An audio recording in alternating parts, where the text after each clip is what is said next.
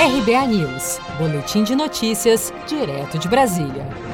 Pequim registra mais 27 casos de Covid-19 e bloqueia vários bairros. Autoridades de saúde da China registraram 27 novas infecções por Covid-19 em Pequim nesta terça-feira, 16 de junho, onde outro mercado foi fechado e mais sete áreas residenciais próximas foram bloqueadas. O saldo dos novos casos de contágio por coronavírus nos últimos cinco dias na capital chinesa é de 106 infecções. Já são 30 áreas residenciais na cidade de Pequim em quarentena. Um estudo científico realizado nos Estados Unidos indica que o tipo sanguíneo pode determinar a gravidade da Covid-19. Pessoas com sangue tipo A têm mais chances de apresentar as formas mais graves da doença. Foi na Universidade de Iowa, nos Estados Unidos, que um brasileiro médico e cirurgião vascular, Francisco Ossi, descobriu que 78% dos pacientes graves internados com trombose venosa tinham o tipo sanguíneo A positivo.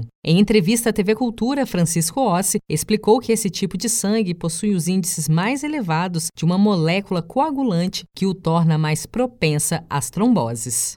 Tanto nas infecções é, pelo Covid com a complicação microtrombótica pulmonar quanto nos casos mais graves de trombose venosa dos membros inferiores e que desenvolvem complicações graves, aquelas pessoas que têm o tipo sanguíneo A positivo têm um risco maior mesmo de desenvolver essas complicações. A Organização Mundial da Saúde informou na segunda-feira, 15 de junho, que estava acompanhando a situação em Pequim, aspas, de muito perto, fecha aspas, e mencionou o possível envio de mais especialistas nos próximos dias. O ressurgimento da doença despertou o medo de uma segunda onda da pandemia do novo coronavírus no país.